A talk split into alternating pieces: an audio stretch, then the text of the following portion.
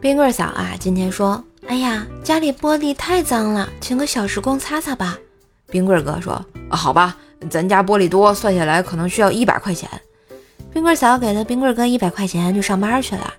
冰棍嫂刚走，冰棍哥就开始擦擦擦擦擦。这婆娘管钱，我天天手头紧得很，能赚一分是一分。人家给大壮介绍了个女朋友。交往了一段时间后呢，女方嫌大壮穷，不好意思明说，就委婉的对大壮说：“啊，我找人算过命了，你是水命，我是火命，咱俩呀命里相克，水火不容。”没想到几天之后，大壮买彩票中了八十万，女方第一时间找上了门。大壮问：“咱俩不是相克吗？”女方急忙辩解道：“嗨，这回有金就不一样了，你没听说过？”金生水，水生木，木生火，这不一下就相融了吗？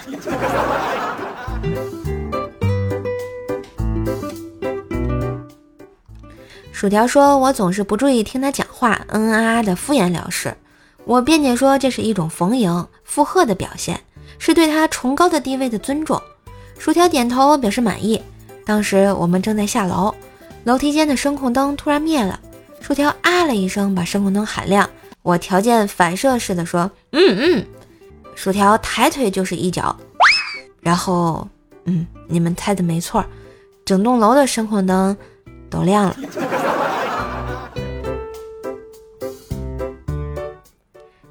今日份段子就播到这里啦，我是段子搬运工射手呀。喜欢节目记得随手订阅专辑，点个小赞，打个小赏，更别忘了给专辑打个五星优质好评啦。